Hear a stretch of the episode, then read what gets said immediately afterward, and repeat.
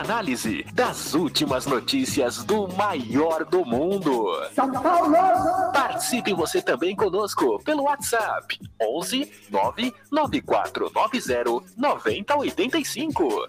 Tricolor em bate-papo.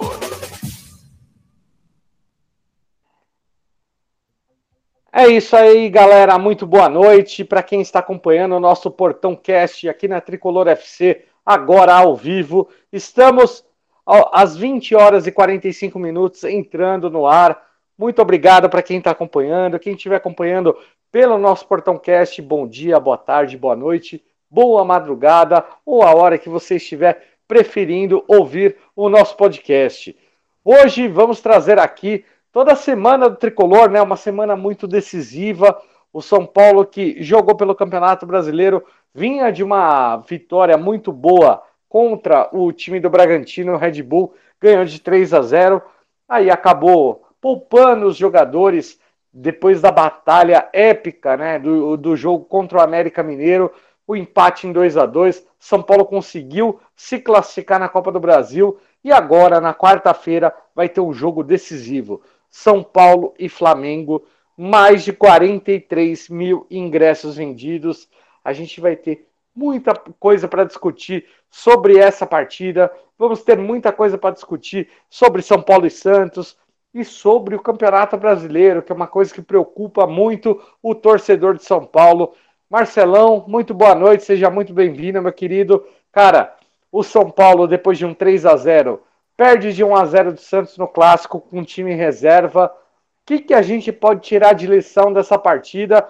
É, perder um clássico fora de casa, Marcelão, não é tanto um problema. Só que é aquela coisa, né? A situação no Campeonato Brasileiro precisava de uma resposta melhor de São Paulo. Boa noite. Boa noite, Dani. Boa noite, João, Gui, todos os ouvintes. A galera está acompanhando também no nosso podcast. Pois é, né? Agora é hora de. Tem uma decisão pela frente aí. Copa do Brasil, hora da, da onça beber água. Agora vai separar os, os homens dos meninos, né? Contra o Flamengo, time que nitidamente tem um elenco melhor que São Paulo. Com relação ao Campeonato Brasileiro, eu acho que o jogo em si, né? O São Paulo merecia uma sortezinha um pouco melhor naquele jogo, principalmente pelo que fez no segundo tempo. A gente vai comentar também, né? Mas eu acho Jogou que bem, um né, Marcelão? Jogou bem. O segundo, primeiro tempo tradicional, Rogério Ceni entrando com jogadores fora de função, inventando função para jogador. Ficou perdidinho o time. Mas no segundo tempo ele deu uma consertada e o time melhorou. Mas não tem esse negócio de si no, no, no futebol, né? Não tem justiça no futebol. O São Paulo acabou perdendo aí. Mas não é nada desesperador, não. Eu acho que a gente consegue recuperar diante do Fortaleza na nossa casa, a gente consegue recuperar esses pontos aí, Dani. Maravilha, Marcelão. Gui, Gui Quirino, meu querido, seja muito bem-vindo de volta. Muito boa noite. Cara, o São Paulo é, ele vai enfrentar na próxima rodada do Campeonato Brasileiro o Fortaleza, que é o líder do retorno. É o time com melhor aproveitamento, foi eliminado da Copa do Brasil. É, é um time que mesmo ali sofrendo na zona de rebaixamento, ele veio sofrendo bastante. E o São Paulo ele tinha oportunidade contra um Santos de tentar buscar ponto fora de casa e não conseguiu. É, o Gui, o, o, o, Gui, o, o Marcelão, ele, ele lembrou muito bem, ele falou muito bem. São Paulo fez um bom segundo tempo, dominou todas as ações, e aí eu queria que você comentasse um pouquinho a respeito desse jogo do São Paulo contra o Santos, que eu acho que é, faltou um pouquinho de capricho, né? O São Paulo teve boas oportunidades, principalmente no segundo tempo. Primeiro tempo entrou com time reserva. É, quem é que você vê que se destacou um pouquinho nesse jogo? Porque é, numa derrota, sempre a torcida ela acaba colocando um monte de jogador ali no, no paredão e metralhando. mas eu acho que a gente pode tirar algumas lições.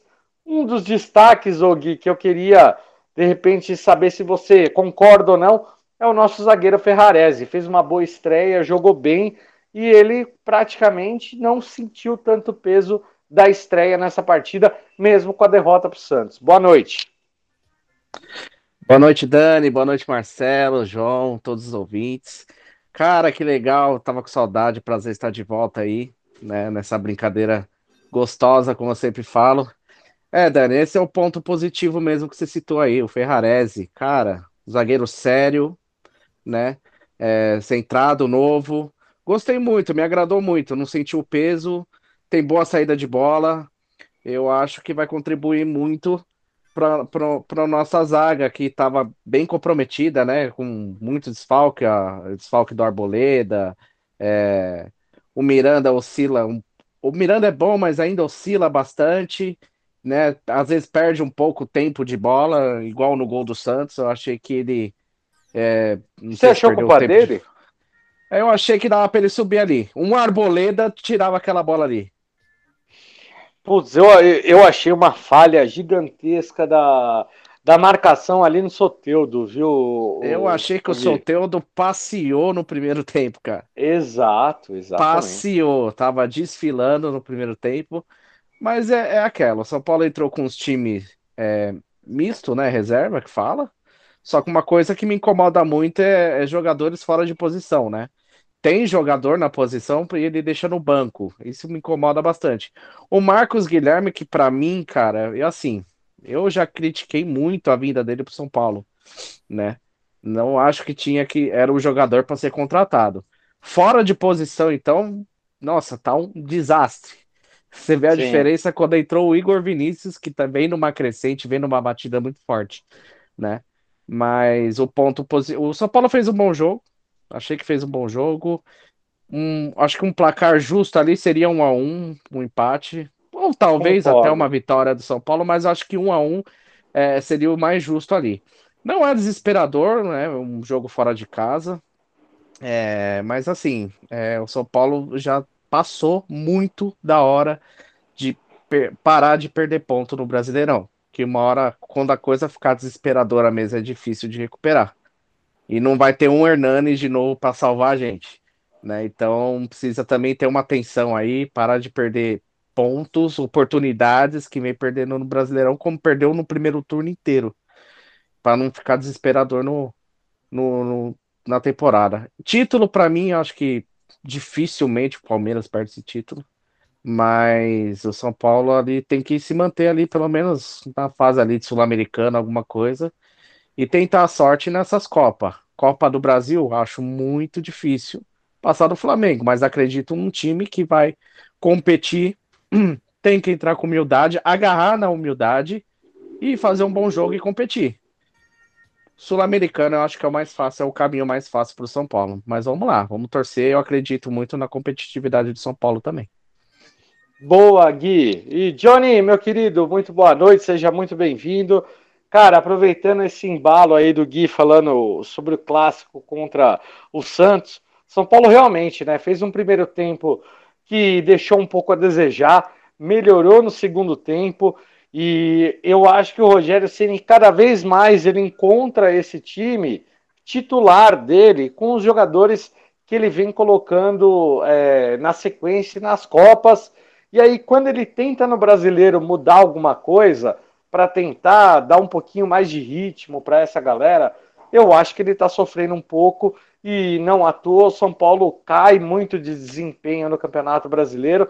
Queria saber sua opinião, né? São Paulo e Santos. Eu gostei do segundo tempo, concordo com o Gui. Acho que o São Paulo fez um segundo tempo muito bom. Marcelão também destacou isso. É, mas faltou o gol, né, Johnny? Falta o time de São Paulo conseguir aproveitar essa superioridade e transformar isso em gol. Muito boa noite. Boa noite, Dani. Boa noite, Marcelão. Bem-vindo de volta, Gui. Boa noite. Boa noite a todos os nossos ouvintes aí que estão prestigiando a gente ao vivo e que vão ouvir a gente depois. Agradecendo mais uma vez. Eu discordo um pouco de vocês. Assim, eu não acho que o primeiro tempo do São Paulo foi tão ruim. Porque o time do São Paulo ele não foi um time que ficou acuado pelo Santos, vamos dizer assim. E eu acredito que no primeiro tempo o São Paulo tenha proposto bem mais o jogo que o Santos. O grande problema, o São Paulo rodava muito a bola sem objetividade para frente. Então o São não Paulo finalizou, né? Não, é, o São Paulo ele não encontrava chance de fazer uma finalização, ele não encontrava chance de agredir a, a, a meta do João Paulo. Então, o que acontecia? Tanto que o, Gabriel Neves, que saiu machucado no lance, não, não podemos deixar de falar da arbitragem que foi pífia, né? Num lance que era para expulsão, né? É, é, o Gabriel Neves foi o jogador que mais pegou na bola no jogo no primeiro tempo, porque a bola, todas as bolas vinham, ele pegava distribuía, pegava distribuía. Mas ele não é um meia de ligação, ele não é um meia criativo. Então ele tocava com a função dele de volante. Ele tocava de lado, distribuía. E faltava ali uma infiltração, faltava ali uma tabela para chegar no gol, alguém para finalizar. Então, o primeiro tempo do São Paulo o São Paulo pecou muito nessa questão de criação de jogada. Mas não foi um time que estava de maneira acuada, recuado, não foi um time que sofreu com o Santos. O Santos chegava com muito mais perigo, é claro. O Soteudo ele fez uma grande partida, estava cheio da graça. Meteu o Ronaldinho Gaúcho, olha para lá, toca para cá, estava cheio da graça lá. E, e, e como concordo com você quando você disse que teve muito espaço para cruzar aquela bola, ele não só para cruzar essa bola, no, ao longo do, do, do, jogo inteiro, ele teve muito espaço. Só o Igor Vinícius, depois que entrou também muito bem, um, um dos melhores para mim na partida, que foi o Igor Vinícius, né? Ah, é. Verdade. É, muito bem, ele já chegou arrepiando o Soteudo. Assim que ele entrou, ele já chegou arrepiando, que é o que faltou, porque é, um, um, dos, do, dos pontos chaves do time do Santos nesse jogo foi o Soteudo. A, a criação passava por ele. Ele recebia a bola, ele carregava ela, ele fintava um, dois, ele abria espaço para ele tocar ele lança, ele cruzava muito bem, tanto que o gol saiu do, dos pés dele, né, uma falha do Miranda, que não subiu, então, assim, é, o Santos, ele conseguiu ser mais eficaz na, na, criação de jogadas, e o São Paulo, ele estava lá é, eficiente em ter a posse de bola, mas nada de, de concreto. No segundo tempo, aí sim, o, o, o Ceni melhorou o time, né, entrou o Pablo Maia, não só por isso, as outras alterações que ele fez também, né, é, de colocar o Reinaldo, né, se não me engano, e... É, ele trocou as alas. É, ele trocou, é, trocou no ataque colocou, é, é, colocou mais um jogador no ataque.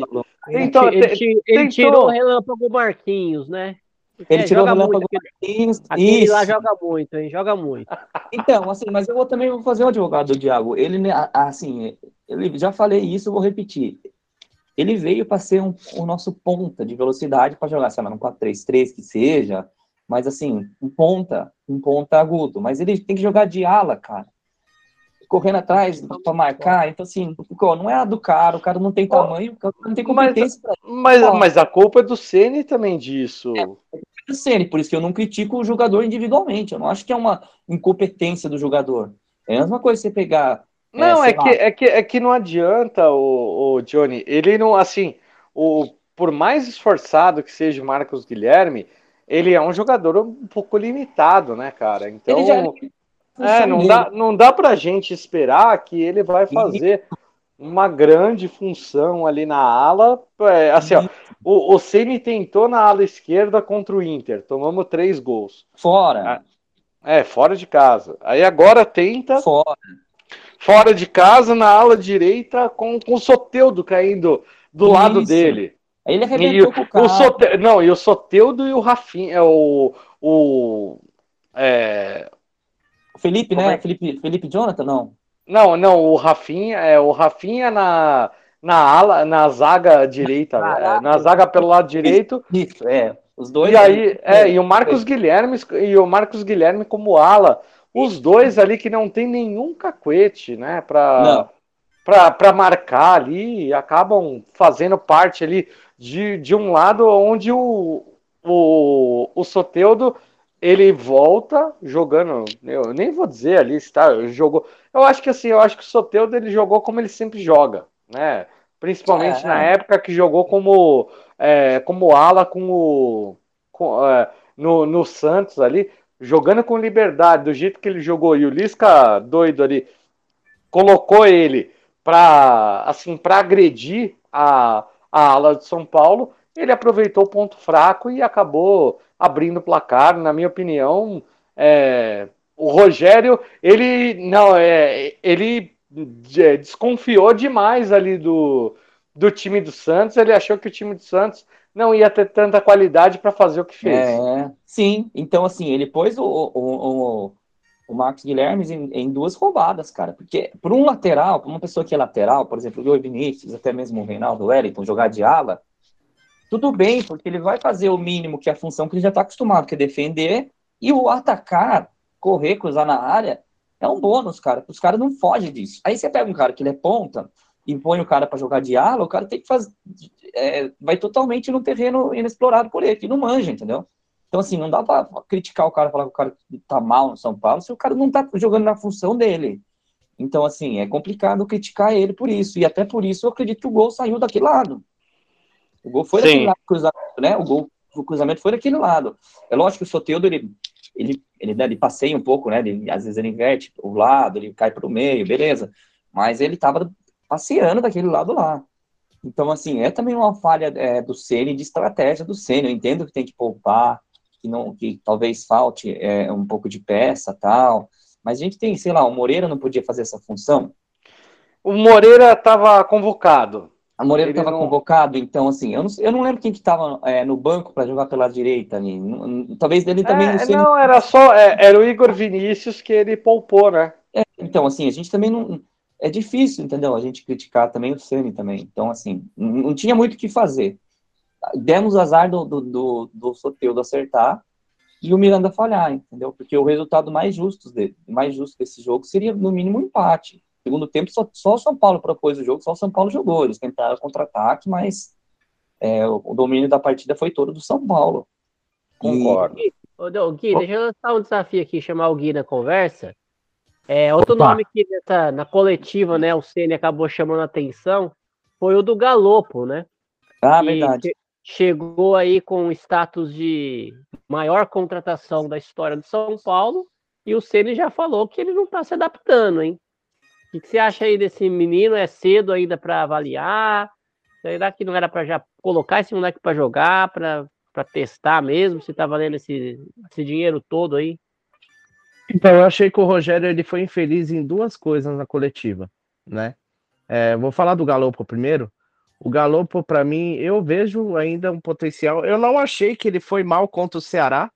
Achei que ele estava propondo, tocando bem a bola. Eu gostei da movimentação dele. Mas é cedo, né? Chegou outro dia, fez pouco treinamento, já foi pro jogo. Mas eu vejo um potencial grande nele ainda. Eu, numa coletiva, não, não falaria tanto assim desse é, da forma como o Rogério falou, não se adaptou ao clube, né? Aí entra aquela polêmica de foi um jogador caro, aí que todo mundo começa a falar. Outra declaração infeliz, por mais que é um ponto que eu vou tocar também, que eu achei, foi em relação ao Gabriel Neves, né? Eu achei que o Gabriel Neves foi muito mal contra o Santos. Né? Ele foi o jogador foi que mesmo. mais. Eu, foi ele mesmo. foi o jogador que mais tocou na bola, mas, gente, eu sou um fã do Gabriel Neves. Eu acho que ele tem um potencial ainda enorme. Só que se você for reparar, ele toca a bola de lado, curto, vai buscar, o cara toca nele, ele toca de lado curto, ele devolve. Ele só toca de primeira, a maioria das vezes. É, ele é um articulador, né, Gui? Sim. É, então, né? eu, eu, sou fã dele. Uma coisa que eu acho que ele pode desenvolver, ele tem muito potencial para isso. Eu já vi também ele fazendo. É, é, é é, ele pegar essa bola, não dar o tapa logo de primeira. Lógico, às vezes ele pensa rápido e eu já vejo que os outros jogadores não conseguem acompanhar o raciocínio rápido dele. Né? Sim. Mas eu acho que ele pode dar uma virada, virar o jogo, dar um desafogo maior nesse toque de bola, como fazia antes. Ele me, me lembra muito o Josué. Ele fazia muito isso, o Josué. Né? Sim. E, contra o Santos, ele errou cinco passes é... Não, que o, o Rogério criticou isso na coletiva. Esse é o ponto que eu vou falar. É, eu não falou, podia estar 3x0. Podia é. estar 3x0. Eu, não pode... eu não expunha isso dessa forma numa coletiva, um jogador assim, não. Né? Mas é. É um jogador que tem um potencial enorme, mas foi muito mal contra o Santos. Ah, é o jogador que mais tocou na bola, gente. É, mas... mas teve um problema, viu, Gui? Teve, hum. teve um problema. Teve um, é, teve um problema. Teve um problema com. Oi? Tem um erro aí que a gente está esquecendo de citar, já, já eu cito ele. É não, não, é, não, o único problema que eu, que eu vi ali é que a questão do, da lesão, né? O juiz ele não marcou uma, uma falta agressiva ali de jogador do Santos em cima do, do Gabriel Neves, que acabou lesionando ele, ele tá machucado, então ele tá fora para essa partida contra o Flamengo, e eu acho que isso é, conta também, porque a, a gente não sabe até, até que ponto o Gabriel Neves jogou machucado para o Rogério Ceni substituir ele no intervalo também, né? Não, eu concordo, concordo. A gente não sabe o ponto da lesão, mas é assim, ele foi mal, assim, mas o que eu Foi achei mal, infeliz, foi mal, concordo. eu achei muito infeliz a parte do Rogério. Muito, muito. Não, é assim, o Gabriel Neves foi mal. Só que a gente também não pode esquecer que não é, o cara não é criação. Se fosse o Pablo Maia lá, ou o Thales, a gente não ia também, tá, tá- a gente não ia poder exigir dos caras. O Pablo Se- Maia se- entrou ou muito se bem, por fosse- sinal. fosse- é, É, o, o muito Pablo Maia entrou bem. É um dos destaques. Ele, Pablo Maia e Ferra, é, Igor Vinícius, Pablo Maia e Ferrarese foram os melhores. Paulo Maia entrou muito bem. Mas assim, se fosse entrar, se tivesse entrado, por exemplo, o Luan, a gente não ia ter que também exigir do Luan que ele fizesse criação de jogada. O Luan ia fazer o quê? Ele ia tocar a bola de lado também, cara. É, é, é o, é, a- é o- cada jogador tem sua característica e sua função. Ah, Eu, eu concordo, eu, eu Função concordo, João. primeiro jogador, com certeza. Então, e outra, e, e- e eu, eu jogo bola, e eu, cara, se você tem a sua obrigação, a sua função em campo, a sua obrigação é defender, cara, você não pode, num jogo, principalmente num clássico, na Vila, em que os- o, tabu já diz, todas as estatísticas dizem que o Santos, é difícil bater o Santos lá, a gente faz tempo que não ganha lá. Então, assim, você vai largar, abandonar a sua função defensiva para você fazer infiltração na área, para você tentar fazer o gol, porque o pessoal acha que você tem que render mais que isso. É complicado, assim. Por isso que eu acho que ele não foi bem, mas eu não consigo criticar ele por isso. O cara tava buscando o jogo. E para mim, o jogador que participa, ele é valioso. O jogador que tá participando, que vem, busca o jogo, toca a bola. Concordo. Ele, ele quer fazer o Concordo. time andar. Eu Concordo. o Mas, o time- mas o que eu quis dizer, João, o que eu Ah. quis dizer é que ele tem um muito potencial. Tem, tem. Ele, podia- tem demais e ele sabe fazer isso. Sabe? Ele sabe fazer Sabe. isso. E eu falei no começo, eu sou um fã dele, defensor dele. Sim, eu sei. Ele tem muito potencial para ser esse cara. Ele não é o primeiro volante.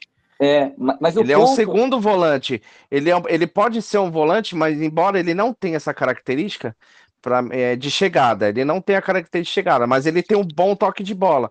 E eu acho que ele tem um potencial enorme para melhorar esse toque de bola dele, porque pensamento rápido ele tem. Ele tem, mas aí a gente tem que pensar taticamente como time também. São Paulo entrou no 3-5-2. Então ele tinha pelo menos ali mais quatro companheiros para fazer uma tabela, para fazer alguma coisa, para dar uma opção para chegar no ataque, para a bola chegar lá no Luciano. Entendeu? Até o próprio Nicão podia fazer essa função de vir buscar a bola, assim. Mas não foi o que a gente viu. o Nicão não dá, velho. Então, Ah, então o Nicão é, entrou no segundo tempo, né? Não, ele entrou titular, o Nicão. Titular, Nicão Não, titular, perdão. Ele entrou É. titular, mas não, não ajudou em nada ali. Não, Até o- não. O que eu falo Até o, pró- o próprio Luciano, não, ele não encostou na bola no primeiro tempo. Isso, é, é isso que eu falo pra vocês. Às vezes o jogador, a gente critica o jogador, ah, não foi bem, tá, errou, passe, beleza. Mas, cara, o Nicão, tipo, o jogador não pega na bola, eu critico esse jogador, que ele tem que dar opção, ele tem que tentar um chute, ele tem que fazer uma coisa e ele não aparece pro jogo. Então, assim, é, é- é complicado. E um, um erro que eu falei pra vocês, que, eu- que, que a gente tava esquecendo, é do senhor Igor Gomes, né? Que é o senhor Igor Gomes, que tem lá seus fãs, e não pode, num jogo desse, no clássico, na vida. Cara, a gente não pode criticar o Igor Gomes mais, cara. Não, A cara, gente tem que pode um criticar quem Não, coloca não, ele. mas, não, mas no segundo, no segundo tempo, gente, vamos, vamos Não, ser justos. gol, Ele cara. foi, ele, ele, foi, ele foi bem no segundo tempo. Ô, Dani, o é Igor pouco, Gomes é- Dani. Não, óbvio que é pouco. óbvio que Muito é pouco. pouco. Eu- se, você, se, se vocês acompanham ali o, o que a gente fala, nossa senhora, a gente é crítico máximo do Igor Gomes aqui, porque percebe que o Rogério Ceni protege, protege demais é, um jogador como esse, mas eu achei que assim, no segundo tempo, ele deu uma dinâmica, ele conseguiu trabalhar bem a bola. O São Paulo no segundo tempo foi um time que aquele time que a gente gosta de ver, né? Foi. Aquele time incisivo, time que trabalha a bola, que vai para cima, é, teve finalização. O Igor Gomes teve várias tabelas ali. O Nicão, inclusive, finalizou uma bola ali é, é, cruzada ali de, de fora da área. Foi uma tabela com o Igor Gomes. É, não, então, assim, ele foi bem no segundo ele, tempo. no, no segundo tempo foi bem. A questão é a seguinte, é que um jogo desse, que é clássico, se fosse uma final de campeonato, o zagueiro caiu na sua frente, você tem você e o gol, cara. Você não pode perder, cara. O zagueiro caiu, é você e o gol. O São Paulo Não, não, uma bola no primeiro tempo, Johnny. Ele roubou a bola ali no meio de campo. Tinha um jogador de São Paulo passando livre pela esquerda. Ele Então- preferiu finalizar do que tocar. Aí ali a gente Ou finalize, ou finalize e faz o gol, né? Pelo amor de Deus. Mas ah, o, o Igor Gomes, cara, não, dá mais, não dá para criticar o Igor Gomes. Ele tem que criticar quem coloca ele, porque o Igor Gomes é isso. Entendeu? Aí você, ah, o Igor Gomes tem- faz o jogo sujo. Ele só faz o jogo sujo, quer ficar correndo atrás dos caras. Mas e produzir? Pô, então pensa num cara que consegue marcar e chegar bem na frente. Um Galopo tem capacidade de fazer isso. Um, vola- um outro volante tem capacidade Ó. de fazer esse jogo sujo e Ô, Gui. produzir e chegar bem na frente. Ô Gui, ô Gui, eu vou fazer uma pergunta agora para o Marcelão, é, em cima desse assunto, porque, é, na minha opinião, eu acho que falta ainda, é, apesar de faltar tanta transparência pelo lado de São Paulo, Marcelão, eu queria te perguntar, o, o André Anderson, o tempo inteiro, né, a torcida do São Paulo cobrando, olha, ele jogou uma partida, depois jogou alguns minutos, aí sumiu. Aí veio uma notícia nova do Rogério Ceni nessa coletiva. Ele falou que o André Anderson tá com uma pubalgia.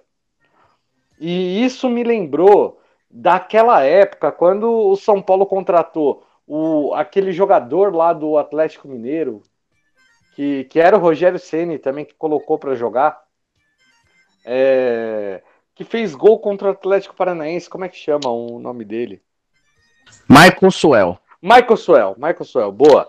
O, o São Paulo contratou o Michael Suel, aí, ah, ah, ele tava com lesão lá no Atlético Mineiro. Aí vem, faz o exame no São Paulo. Ah, não, não, ele não tá com lesão, tá tudo bem. E foi caro, hein? Foi caro.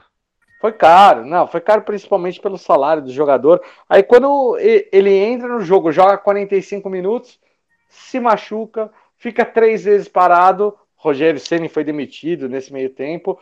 E aí ele, ele acaba voltando, né? Ele até pediu, nossa, não quero receber salário nessa época que, que eu tô machucado, lesionado.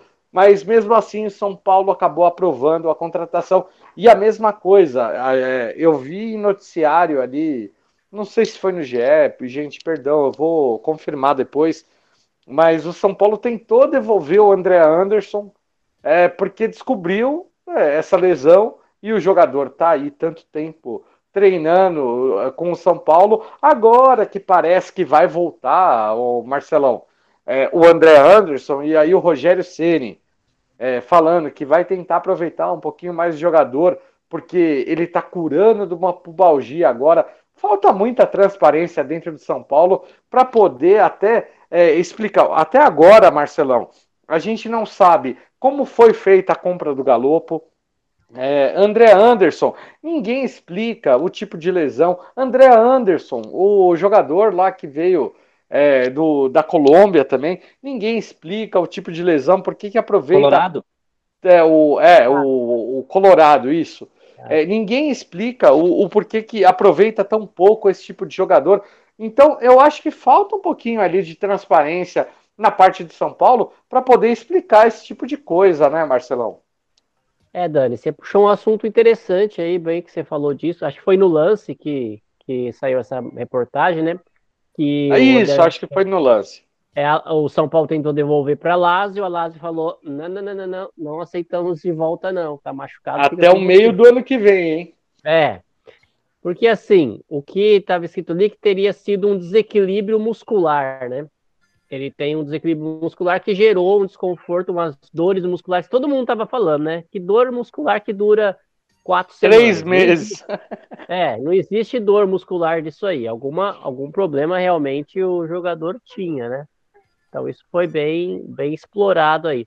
O que nos leva à questão, assim, na época que o Dr. Turíbio estava lá no São Paulo, que fez exames para esse tipo de detecção pra, em todos os atletas, para saber se eles estavam com o equilíbrio muscular correto, onde que tinha que trabalhar mais, trabalhar menos, e os exames foram todos arquivados, nem para os fisioterapeutas passaram esses exames, né? Sem contar os equipamentos, aquela roupa que poderia talvez diagnosticar alguma As falha. câmeras hiperbáricas, né? É, alguma, esse desequilíbrio muscular com antecedência. São Paulo também não quis, entregou, o, a empresa repassou lá para o Flamengo, a seleção brasileira vai usar, mas para o São Paulo não serve, é, não tem comprovação científica, né? E são coisas assim, eu, eu falo até da contratação do Gabriel Neves, que ainda é um mistério ainda. Ninguém sabe se o Gabriel Neves é, é empréstimo, é do São Paulo, é do time lá do Uruguai, que se é dele, se não é. Que ficou toda uma briga aí. O Caleri foi assim também. Então a falta de transparência não é pouca transparência, é total falta de transparência, né? E hoje, agora também teve a questão dos ingressos para o jogo contra o Flamengo. Total falta de transparência da diretoria. O ingresso tinha acabado, aí lançaram um novo lote, só que o lote não tem desconto para sócio torcedor. É complicado, né? Não, e, e é complicado é, é, toda essa situação, Marcelão. Eu até quero saber a opinião do Gui, a opinião do, do Johnny com relação a isso, porque é, quando a gente vê esses jogadores que o, o, departamento médico aprova, e aí eles vão diretamente assim, ó, começa o treino, joga meio tempo, um tempo, e volta para o DM, e aí passa longo tempo no DM. É, todo esse problema, junto com o Dr. Turíbio, e junto com todos os problemas né, que São Paulo vem acumulando em termos de departamento médico. Olha o Gabriel Sara. Gabriel Sara só ia voltar em outubro, novembro, aqui em São Paulo. Aí ele saiu daqui, voou, foi lá para a Inglaterra, se recuperou, estreou, já jogou pelo, pelo time lá da Inglaterra. Então a gente vê que tem alguns algumas coisas ali que acontecem dentro de São Paulo que elas precisam de respostas, principalmente da parte diretiva, né, Johnny? Não dá para a gente achar que tá tudo normal, tá tudo certo. Precisa a direção também tomar partido nesse tipo de coisa, você não acha? Eu acho, mas quem que vai cobrar? É, como é que vai fazer? Rogério... Não, e o Rogério, ele tá tentando sempre desviar, né? No, nas coletivas, proteger, blindar o elenco. Aliás, isso é uma das coisas que, na minha opinião, mais estou admirando o trabalho do Rogério. Ele tá blindando 100% o elenco dele é, para qualquer crítica. E, e ele tá jogando ali. Ah, você vê o que ele falou dos goleiros.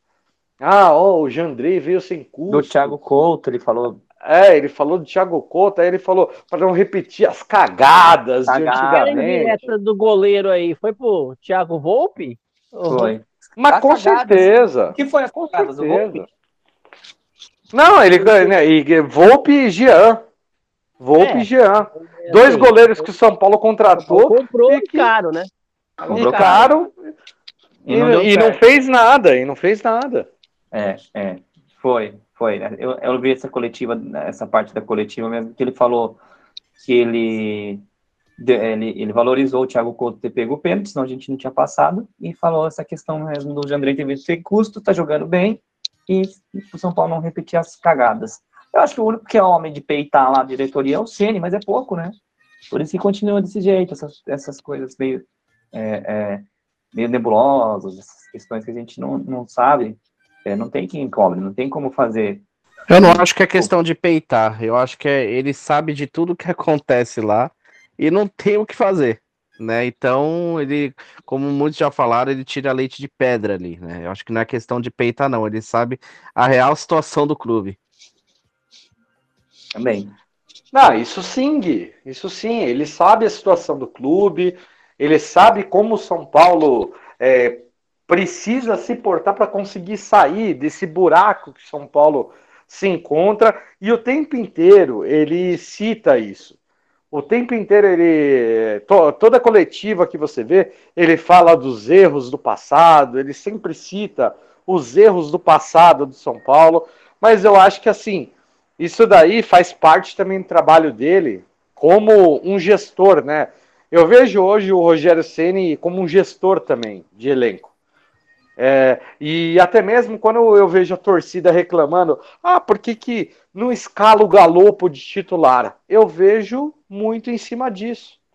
Eu vejo o Rogério Ceni tentando manter aquele grupo que trabalhou o ano inteiro com ele, desde o ano passado, e aí ele colocando esses jogadores, essas novidades aos poucos, exatamente para você não desprestigiar os jogadores que já fazem parte do seu elenco. Como é que vocês veem isso? Eu concordo com você.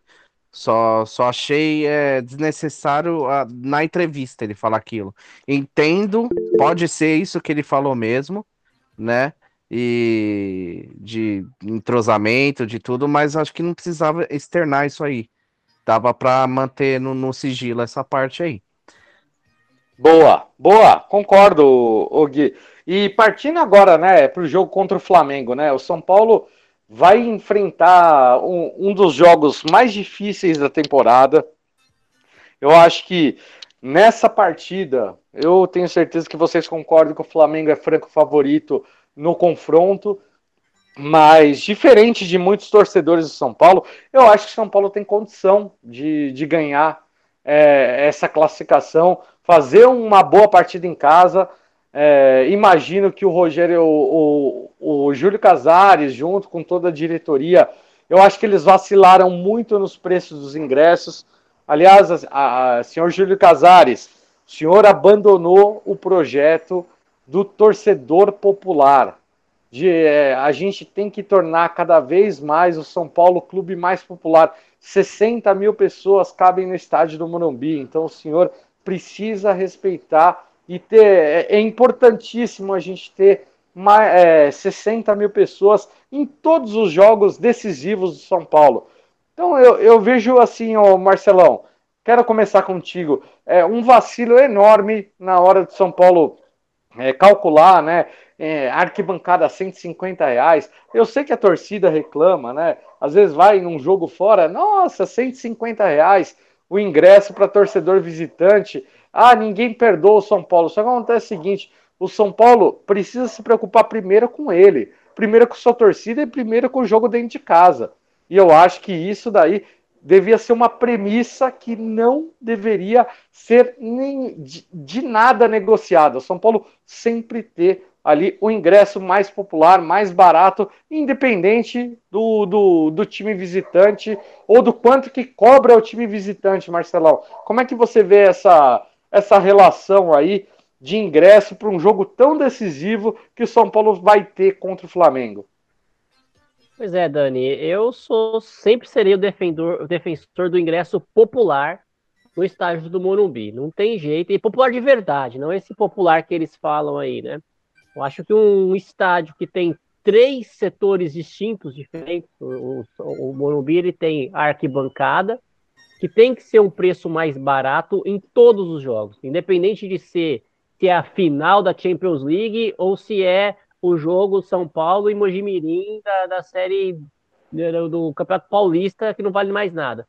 Tem Ô Marcelão, um... explica esse negócio do lote 2 também, que surgiu é. aí. Eu queria que você explicasse isso direitinho, porque é só, foi uma é coisa que a torcida, a, a, a, que, que, que a diretoria aproveitou e botou os ingressos tudo no valor cheio, né? É, existem duas coisas para se explicar, né? Primeiro, a decepção do programa Sócio Torcedor, que foi reformulado, remodelado, mas que não, não vingou na, na, na realidade, né? A gente tem aí a questão aí do sócio cambista, né? Que agora eles compram ingressos, acabam com os ingressos para revender depois, o que o São Paulo precisa analisar, mas eu não sei se o São Paulo quer mexer nisso. Importante para o São Paulo, acho que está sendo vender o plano e o ingresso, mas isso é um absurdo. A pessoa ir lá, ter a prioridade de compra, tirar a possibilidade de outro plano um pouco mais inferior, né? Conseguir comprar, porque a pessoa foi lá e comprou cinco ingressos, seis, sei lá quantos ingressos pode no, no plano lá do, de cada sócio torcedor, né? E acaba depois que, falando que vai revender porque sobrou o ingresso. Isso aí também é uma, historinha para boi dormir. Vai revender para ganhar dinheiro e pagar a mensalidade do plano, né? Então isso já é um absurdo dessa forma. E o segundo ponto, além do, do preço exorbitante do ingresso, você tem ali uma cadeira com 400 reais, uma arquibancada 150 reais, arquibancada azul acho que é 200 reais, né? Não Isso. existe, não existe um jogo de uma arquibancada você assistir é, tomando chuva a com 50 metros do campo, pagar 200 reais. Não, isso não existe. É só a gente ver o jogo do, da mesma fase aí, Fluminense e Corinthians, o preço máximo lá é 100 reais. Né? E os caras pagam aluguel, hein? E o Maracanã não é deles. É, o Maraca... Maracanã não é deles, e a gente está pagando ingresso mais caro. Vem com essa desculpa, ah, mas é porque a semifinal tem que ganhar dinheiro. Gente, a Copa do Brasil paga muito dinheiro. Não precisa o, o explorar o torcedor para tirar o dinheiro também da, da, da arquibancada. E a gente sofre, né? A gente está aí com. É, atingimos acho que 50 mil, acho que nem atingimos ainda 50 mil ingressos vendidos. 43 mil por enquanto.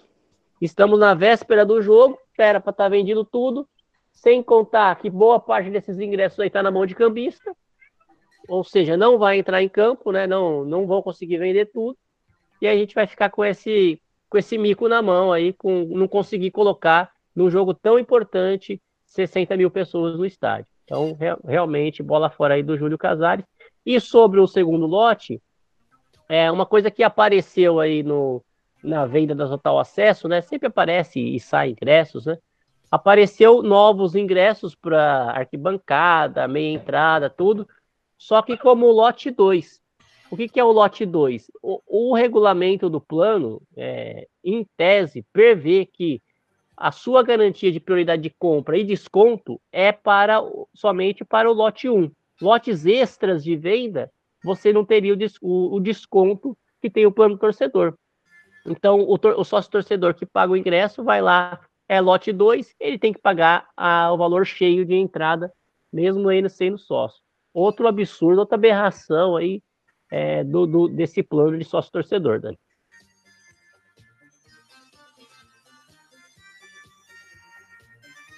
E por aí vai, né? Por aí vai. Mensalidades aí que não correspondem também. O kit que eu, eu, eu já perdi a esperança de receber o meu segundo kit, não vou receber mesmo, já, já faz tanto tempo que renovou. Já desistiu? Passou já de 90 dias? Ou... Já ou deve ter passado de 90 dias. É, enfim, é uma coisa que, infelizmente, aconteceu e, e, e, e estamos ganhando sócios torcedores, mesmo com toda essa situação, né? 46 mil sócios hoje do São Paulo. Não, e também e, sem transparência, né? E, e você. Ele lá a transparência no, no, no, nos números do sócio, nos valores, e a página está parada no ano passado. Não, e você citou uma coisa importantíssima. Ô, Johnny, eu queria até te perguntar, Johnny, Gui, quero perguntar isso para vocês também. É, porque o, o que, que, acontece, que na minha opinião é totalmente errado no plano de sócio torcedor de São Paulo. É, o, o, o sócio torcedor que, por exemplo, pega agora na parte de quartas de final, semifinal, final, o, o, o cara ele assina um plano de sócio torcedor, aquele plano diamante, o plano preto, o plano mais top ali do, do, do São Paulo. O que acontece? Ele consegue é, um benefício de comprar um ingresso antecipado melhor do que quem frequentou o ano inteiro. Então eu acho que nesse ponto o plano de sócio torcedor de São Paulo ele tem que visar muito a fidelidade do torcedor que paga o plano de sócio torcedor há mais tempo e que frequenta muito mais tempo, que tem uma presença, né, de público. É, é, é difícil você premiar o torcedor que paga mais, porque eu acho que isso daí você vai trazer um tipo de público totalmente diferente para o Morumbi e que às vezes até muda o comportamento da torcida com relação ao time. Vocês concordam, não concordam? Ô Dani, só para falar antes do, do Gui ou do, ou do João, é, o, o plano antigo, ele tinha uma, uma coisa que compensava isso, que você, conforme você ia nos jogos, você ganhava estrelas que subiam a sua pontuação, a sua prioridade, prioridade, de compra. Então, você Sim. mesmo tendo de um plano é, ruim, mais baixo, vamos assim dizer, você indo frequentemente nos jogos, você ficava cinco estrelas. E aí você comprava na prioridade 1, igual o cara que pagava um ponto melhor. Com essa reformulação, eles abandonaram esse, essa forma de, de, de, de vantagem, né? Então é isso. Quem paga mais, pega primeiro mas não é sempre aquele que paga mais é que vai sempre no jogo, né? Exato, é isso que é, É, triste, Dani, né? eu acho, eu acho que isso responde sua pergunta que você fez para mim pro Johnny, porque uh, o Marcelão falou, eu ia, eu ia até, eu não sabia disso, eu ia tocar nessa parte que o Marcelo falou, né? É, ter um controle disso, né? Ter um nível, um score que fala, né? Alguma coisa assim. Aí o Marcelão falou, eu acho que isso responde a sua pergunta. É, é triste, né? É, é triste, né, gente? Porque aí você vê que, assim, você não tá priorizando o torcedor que vai sempre. Você tá priorizando o torcedor que paga mais. E aí, isso daí vai cada vez mais trazer aquele sócio torcedor de oportunidade e não o sócio torcedor fiel que vai todo jogo é, acompanhar o nosso tricolor. Então, nesse ponto, eu acho que precisa melhorar um pouquinho a parte do sócio torcedor. Mas falando um pouquinho aí de São Paulo e Flamengo, gente, Gabriel Neves não joga, Miranda não joga. Como que o Rogério Ceni precisa escalar esse time contra o Flamengo de uma forma que o São Paulo tenha a condição ali de jogar de igual para igual? Isso eu queria ver com vocês, porque na minha opinião, eu acho que o Rogério Ceni ele vai, ele vai precisar preencher demais aquele meio-campo, jogar com o Caleri isolado, e aí com o Caleri isolado, talvez a gente tenha a aproximação dos meias para poder conseguir combater esse time do Flamengo, porque se jogar de igual para igual, ou se você jogar com, com uma linha de quatro ali, eu acho que o São Paulo, que já não está acostumado com isso, pode sofrer e sofrer muito. Como é que você vê esse São Paulo contra o Flamengo, Johnny? É, jogo extremamente difícil, talvez um dos jogos mais difíceis do ano que o São Paulo vai ter, né? Digo isso não só por conta do dentro de campo, vou extra campo, extra campo também, eu acho que vai ser a arbitragem vai ser bem complicado pra gente. E bom, a gente não vai ter como fugir dos três zagueiros, né? Acho que o Ceni vai ter essa cautela de jogar com os três zagueiros. A minha dúvida seria só se ele com quem que ele vai entrar, os três zagueiros, se ele vai entrar, sei lá, com o Miranda, com o Diego e Léo ou O ou então Miranda com tá fora. Miranda tá fora. Então Miranda você tá- imagina que assim, a gente tem Uhum. Diego Costa e Léo. Esses Diego dois. Costa, Léo e Ferrarese, então, no caso, né? Não, Ferrarese, Ferrarese não foi inscrito na Copa do Brasil. Então é Rafinha, Miranda e Diego. Aí, não, aí seria Ra- Ra- ou, ou Rafi- Rafinha, e é, Diego e Léo, ou então jogar numa linha com quatro defensores. Não, ele não vai jogar com quatro defensores. E o Não vai. Luizão, hein? O Luizão tá com problema no- na renovação de contrato, né? É, nem tem entrado muito, né? E Bom. olha que é um dos melhores zagueiros nossos. Ele é. Poderia, poderia jogar fácil ali pela, pela esquerda, ou então até no lugar do Miranda. Eu preferia o Luizão no lugar do Miranda, mas eu, eu Não, mas tô vendo. Eu tô, eu tô percebendo que ele tá, assim, um problema de contrato dele tá fazendo o Rogério não escalar ele. Eu não sei se isso procede. Eu acredito que sim, eu acredito que sim. Bom, é o que a gente vai ter isso daí, então, né? Diego, Léo e Rafinha vai ser a nossa zaga. Uma zaga que eu confio 100%? Não. É, O meio campo ali, provavelmente ele vai entrar com o Pablo Maia no lugar do Neves que está machucado, Igor Gomes, né? Acredito que ele já entre com o Reinaldo, né? Ele não vai entrar com o Wellington. Pode ser que tente ser um pouco mais conservador entre com o Reinaldo, Igor Vinícius. É, na frente, não sei se ele vai entrar com o Patrick, mas é, pode ser que entre com o Patrick, é, Caleri, e não sei se ele vai jogar com o Luciano já de cara, mas provavelmente ele vai vir com, com essa força máxima mesmo, Patrick, Caleri e Luciano. Não sei o que vocês acham. E aí, Gui, vai com os protegidos? Igor Gomes, Nestor. Esses jogadores provavelmente devem ter vaga cativa aí nesse time, né? Igor Gomes, certeza. É, infelizmente o Igor Gomes, certeza mesmo. Né? Eu não entraria com o Igor Gomes. Eu acho que ele vem com o Nestor. Eu tô com muita dúvida mesmo na zaga. Não sei se ele vem com os dois zagueiros e deixa um Pablo Maia meio ali como líbero. É, não sei. Eu tô com dúvida também. É, fiquei... Pode ser, pode ser porque o Pablo Maia vai ser o único. O Neves está machucado. Sim, então- se ele fica mais como um, um zagueiro líbero ali, alguma coisa assim nesse sentido. Sim. É, mas assim, é só é a parte que incomoda bastante essa parte da zaga aí, mas do resto eu, eu, eu confio bastante no Rogério para esse jogo aí. Ele sabe que o Flamengo vem jogando o melhor futebol do, daqui do Brasil, né? É, é, pegar aquele jogo com o Palmeiras como exemplo também. Nós eliminamos o Palmeiras, não foi fácil. Né? Aqueles 13 minutos lá no Allianz Parque, a gente tomou 2 a 0 né? Ter atenção e o São Paulo já entrar com foco e competir. São Paulo, quando entra para competir com esses times mais fortes, consegue fazer bons jogos. Boa, boa. E aproveitando aí, Marcelão, eu quero que você já mande aí o seu placar para São Paulo e Flamengo, mas é, queria que você falasse um pouquinho, né? Você imagina que o Rogério Ceni ele vai tentar aí jogar com três zagueiros, vai jogar ali com uma linha de quatro jogadores. Como é que você vê esse time de São Paulo para essa partida decisiva, meu amigo? É, eu vejo que o Rogério Ceni tem um problema na mão, viu? Nossa. é a sorte que ele conhece o time do Flamengo todo, né? Já, já treinou os caras. Então é, é, bem complicado aí como que ele vai montar. Não tivemos tanto tempo assim de, de preparação para esse jogo. Então foram, acho que um treino só que o, que o Rogério fez para o jogo. Então ele já deve estar na cabeça dele o time que entrar mesmo antes da gente jogar contra o Santos. É, tem a questão do Gabriel Neves, que para mim é uma falta muito grande.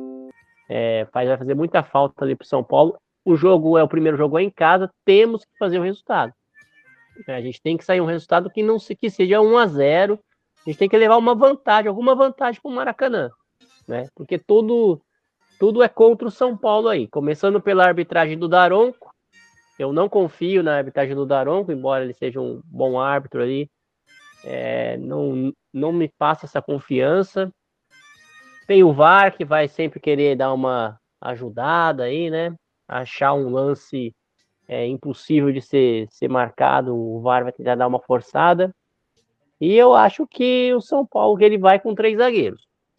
Acho que ele não vai mudar o esquema, não. Ele não é louco de mudar o esquema. Ele está acostumado com três zagueiros.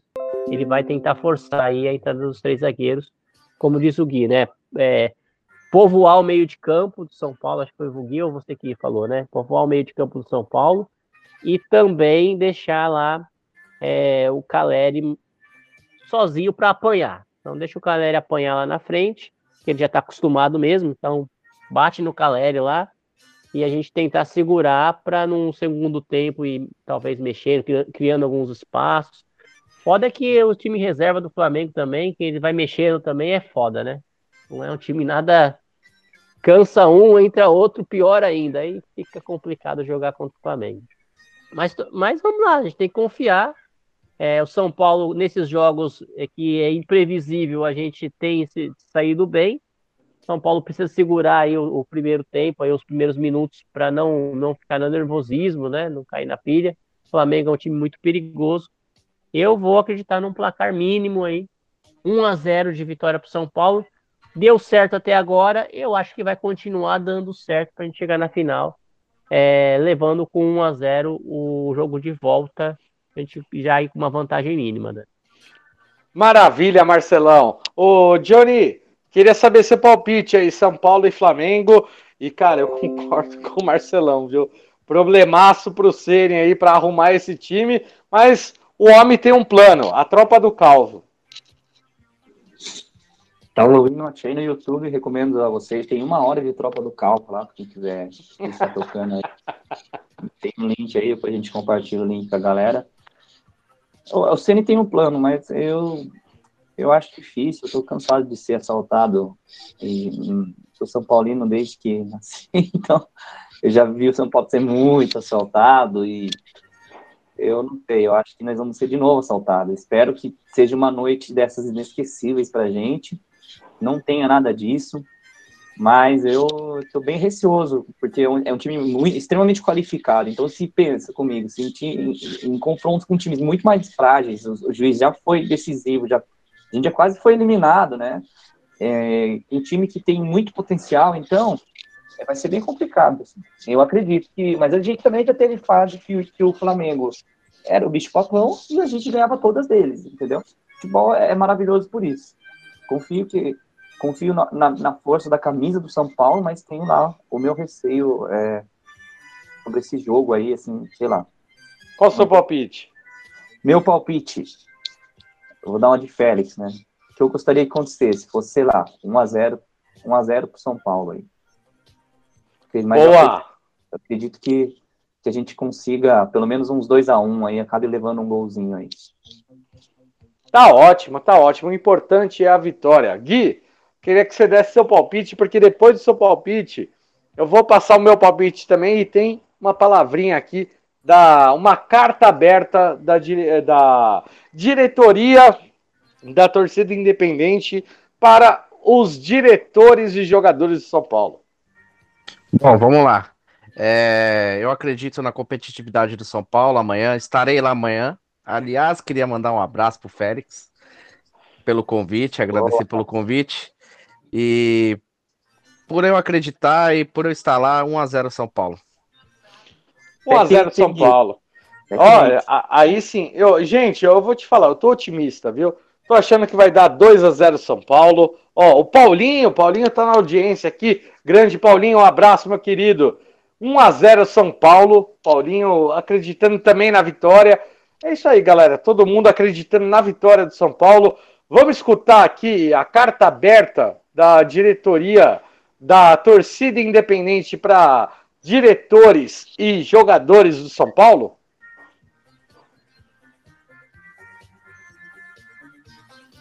Carta aberta ao time do São Paulo Futebol Clube. Torcida que conduz. Aos membros da diretoria, comissão técnica e jogadores. São Paulo, 23 de agosto de 2022, véspera de semifinal da Copa do Brasil.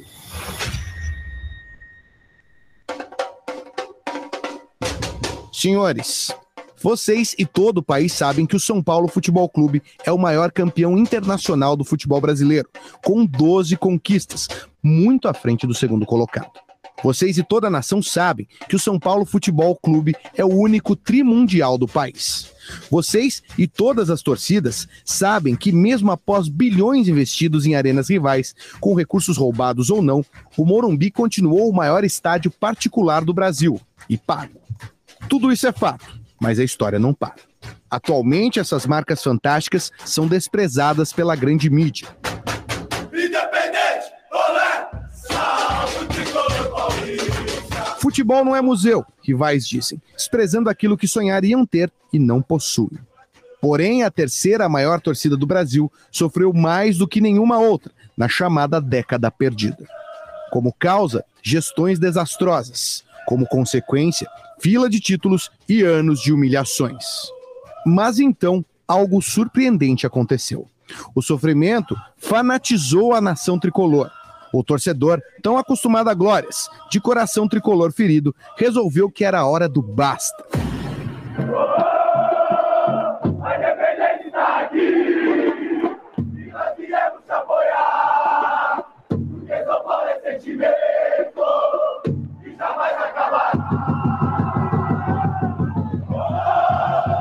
A torcida partiu para a luta, em todas as frentes.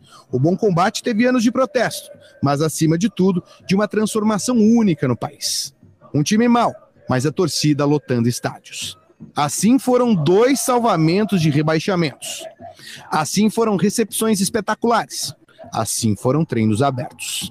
Assim foram desafiar a pandemia, com milhares do lado de fora, em jogos de portões fechados. Assim, a fila de títulos acabou.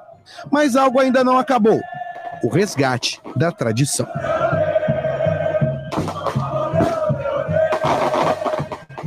Por isso, todos envolvidos prestem atenção. Principalmente vocês, jogadores, querem ser tratados como fracassados, perdedores, piores. Esqueçam a torcida por um momento. Pensem nas suas famílias. Como é olhar para as esposas, pais ou filhos sendo vistos como derrotados? Pois é assim que o mundo do futebol encara o São Paulo nessas semifinais de Copa do Brasil. Vocês aceitarão isso? Ou o brio, a honra, a dignidade falarão mais alto? Em campo estará um pouco da história de cada um, enquanto homens. Representem, provem, superem, calem. É o que esperamos. Carta aberta da torcida independente. É, isso aí, meus amigos. A torcida independente mandou Aí. recado. E eu acho que o recado de muita gente, né, Marcelão? A, a torcida, é, é, assim, tem- eu tenho visto bastante compartilhamento desse tipo do sentimento que, a- assim, a Independente mandou muito bem nessa, nessa carta aberta. O São Paulo precisa mais do que nunca da sua torcida, porém o time tem que representar dentro de campo, né? Com certeza, tem que jogar. O importante é jogar com a honra lá, lutar por cada bola e deixar os dois resultados aí. A gente tem 180 minutos de jogo, mas entregar o máximo em campo. E eu espero que o São Paulo realmente faça isso pelo pessoal que não só estiver lá no Morumbi, né? Mas está acompanhando o São Paulo. Com certeza. Gui, Johnny, gostaram da carta da Independente? Ah, Muito- sei lá. Fala aí, Gui. Ah, muito boa, muito boa. Talvez uma pré-eleição aí, colocar esse áudio para todo mundo ouvir. É boa, É, belas diz, palavras. é, diz a torcida aqui que chegou em jogadores já. Reinaldo Reinaldo. já repassou. Ah, é, cara, é eu- bem isso, as palavras foram boas. É, mas acho que o São Paulo tem que manter o foco, a concentração. É, claro, isso aí acho que vem para ajudar, para agregar, mas o foco mesmo é fazer o melhor, que todo mundo é bem pago para isso. É o jogo da vida de Esse todo é mundo ali.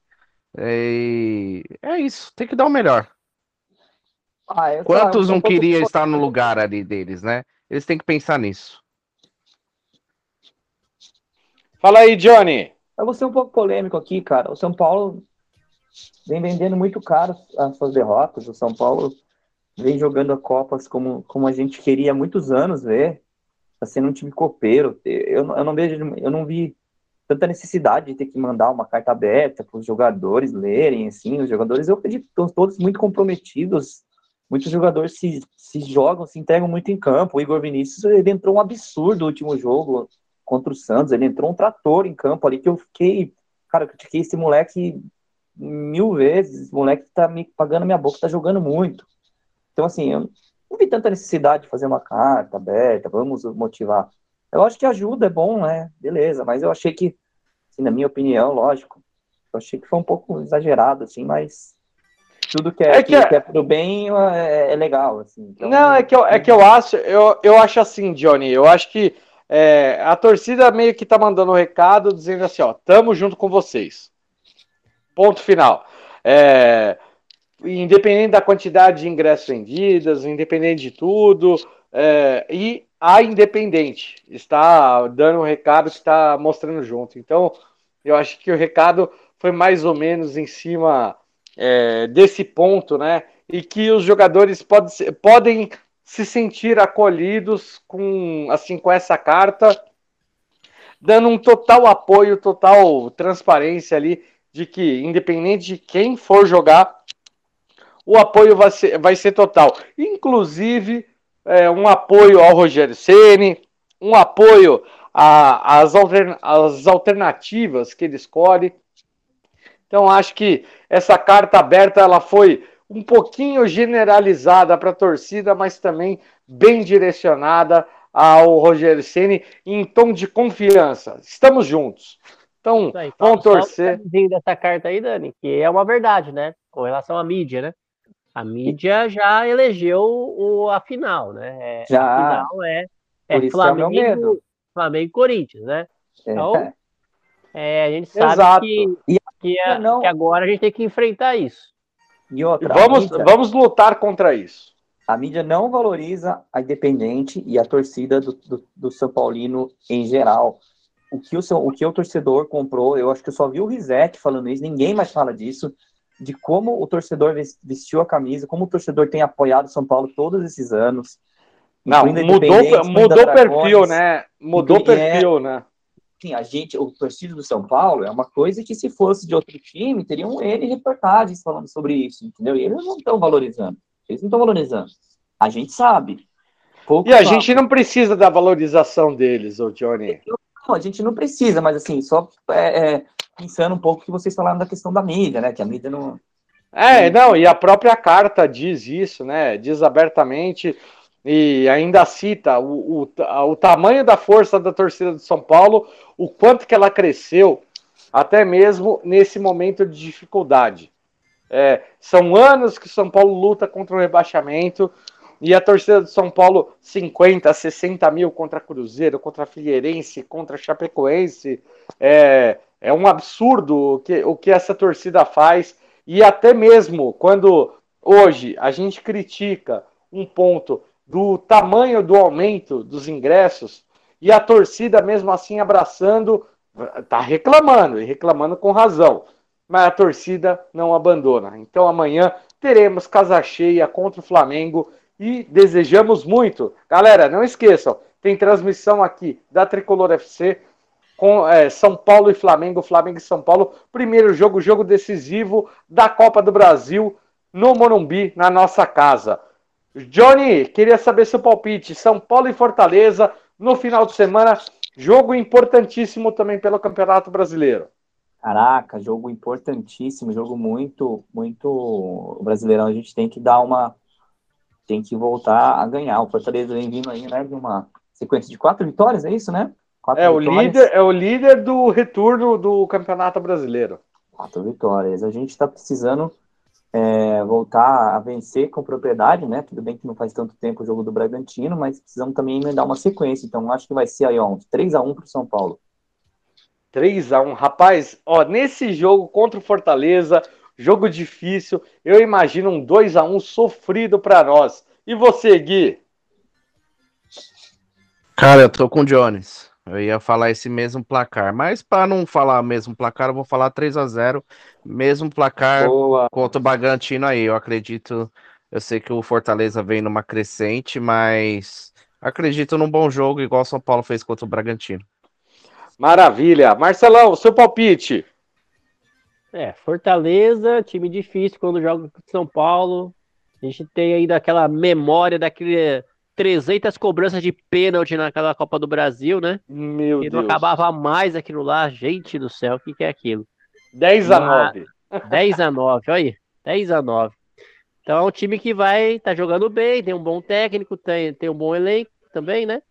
Então vou, eu vou ser menos, menos otimista aí. Eu vou, vou num, num 2 a 0 pro São Paulo, ganhar os três pontos, a gente vai estar tá aí já classificado para a final da, o primeiro jogo já eliminado, né? Espero até com um placar maior contra o Flamengo. Vamos jogar tranquilo esse jogo, Dani. Maravilha, maravilha, Marcelão. Então, cara, queria que você aproveitasse e desse seu boa noite, suas considerações finais. Estamos chegando ao final. Gente, muito obrigado. Tamo junto. E é isso aí, Marcelão. São Paulo, numa semana, mais uma semana decisiva, agora começando a sequência de mata-matas. É isso, gente. É confiança mesmo, São Paulo. São Paulo é o, é o time que a moeda cai de pé, vai cair de pé de novo. A gente tem certeza que amanhã a gente vai sofrer e no final a gente vai, é, com o resultado, uma vantagem, que ela seja mínima, que ela se concretize na outra semana, a gente consiga chegar finalmente nessa final da Copa do Brasil aí com o Rogério Ceni. Vamos confiar, vamos confiar que vai dar certo, Dani. Maravilha, maravilha.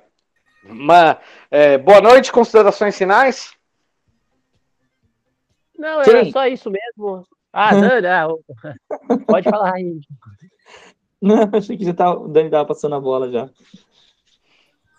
Não, não, só queria, é, queria saber se, se tinha mais alguma coisa, mas galera, continua aí. Boa noite, considerações finais. Johnny, Gui. Bora lá. Gui. Gente, agradecer mais uma vez. Eu tava morrendo de saudade, fiquei um tempo fora. Queria agradecer a paciência de vocês também, de me esperar. Né, eu tava né, é, trabalhando, né, por isso que dá ausência aí por muito tempo. Mas eu sabia que a primeira oportunidade eu ia estar aqui de volta com vocês. Gosto muito disso, gosto muito de falar de futebol. Eu gosto de futebol, amo São Paulo. É, então é, eu encaro isso como uma brincadeira bem divertida aí né? E, bom, agradecer. Vamos torcer amanhã, amanhã estarei lá. Mais uma vez agradecer ao Félix pelo convite. Não vejo a hora, estou muito ansioso. Eu tenho certeza que o São Paulo vai fazer um bom jogo e vai sair com esse placar 1 a 0 que é o que eu acho, né? Se fizer dois ou três ali, não tem problema também, não. Gente, ótima noite, muito obrigado para aqueles que, que, que ouviu a gente, o Paulinho, que está sempre junto com a gente aí também, e para aqueles que vão ouvir ainda a nossa, nossa, nosso Portão Cash, que logo mais vai estar disponível para todo mundo aí. Beleza? Obrigado, gente. Boa noite. Maravilha, Gui. Um abraço, meu querido Johnny. Tricolor está aí na beirada aí de duas competições importantíssimas. Tem que ir para cima com tudo. É, Primeiro, queria dizer aqui, falar pro Gui aqui que não tem essa de obrigado por esperar, não. É aqui é multa, meu irmão. É uma breja por, por programa que você faltou. Então, tem um caderninho aqui que eu anotei tudo, né? Tá, tá tudo anotadinho aqui. Eu vou cobrar aí uma beijinha por programa que você faltou. Ó, ó, e, eu Ah. te dou vários passes lá no futebolzinho lá. Eu te, eu te Ah, consagro, hein? verdade, hein? Desaparecer lá. verdade, o Gui joga muito. E o Gui esqueceu de falar também que invadiram o, o, o Instagram dele aí, ó. Quem puder denunciar, o perfil dele é arroba, é arroba Engie, Engie, ponto, como é que é, Gui? Guilherme. Enge Underline Guilherme. Foi. É, O pessoal tá pedindo dinheiro, tá pedindo Pix aí, gente, pelo amor de Deus. É E golpe, não lá- sou eu. É, a única coisa que, o- que o Gui pede é camisa do São Paulo, gente. É, Não Aí sou eu. acreditem. Se, se tiver pedindo camisa do São Paulo, sou eu. Mas eu já fiz um novo Instagram. Tá? É. Se ali, se quiser, pode mandar camisa do São Paulo, tá tudo certo. Eu tava tentando trollar lá o bandido lá, mas ele ficou bravo comigo que eu fiquei enrolando ele. É, Mas é isso aí. E do São Paulo é o seguinte, cara, é, eu acho que é, grandes jogos que, que forjam a história né, de um grande clube. O São Paulo é um grande clube. Então, assim, vamos pensar que para conseguir um título inédito, que nem esse da Copa do Brasil, a gente vai ter que ter uma jornada de um, de um herói mesmo. grandes jogos, jogos difíceis, improváveis. Então, que esse jogo seja assim, que a gente consiga tirar um coelho da cartola aí, conseguir superar um, sei lá, o segundo melhor time do país, o melhor elenco do país, que a gente consiga amanhã essa façanha para ir em busca desse título inédito aí. Eu tenho certeza que esse ano, uma dessas duas Copas, o São Paulo vai ser recompensado, o Ceni vai ser recompensado por toda a garra que ele está fazendo esse time teve, toda a dedicação que todos estão tendo. A gente critica um ou outro por é, decisões erradas, partidas irregulares tal, mas a gente sabe que todo mundo ali está se dedicando bastante, que é o que a gente sempre cobrou. Então amanhã eu acredito que vai ser um grande jogo aí. E mandar um abraço aí para todo mundo, agradecer o pessoal que ouviu a gente até o final. Quem vai ouvir a gente no Spotify, quem gostar, siga a gente lá no, no, no Instagram. É, compartilhe né, o Spotify com seus amigos, com seus parentes são paulinos, passe à frente aí pro pessoal que gosta de ouvir esse nosso debate aí. E deixar um abraço aí para você, Dani, pro Marcelão e pro Gui. Maravilha, maravilha. Valeu, Johnny. Valeu, Gui. Valeu, Marcelão. Valeu também o Félix, que não está aqui hoje com a gente, mas está sempre participando. Gente, muito obrigado. Vamos aí torcer, né? São Paulo amanhã vai ter uma partida dificílima contra o Flamengo. Não é favorito contra o Flamengo, porém, assim, a nossa torcida não desiste nunca. E a gente não desiste nunca. Estaremos sempre juntos, porque São Paulo é sentimento e jamais acabará. Ô, São Paulo, olê, olê, olê. Tamo junto, galera. Fiquem com Deus, boa noite. Acompanhem, siga a gente no nosso Portão Cast, Tricolor FC, nossa web rádio. Amanhã tem transmissão São Paulo e Flamengo. Tamo junto. Beijo, fiquem com Deus e vamos São Paulo. Vamos, São Vamos! Paulo! Pra cima dos mulambo. Não esqueça de assinar o Portão Cast no seu agregador de podcast.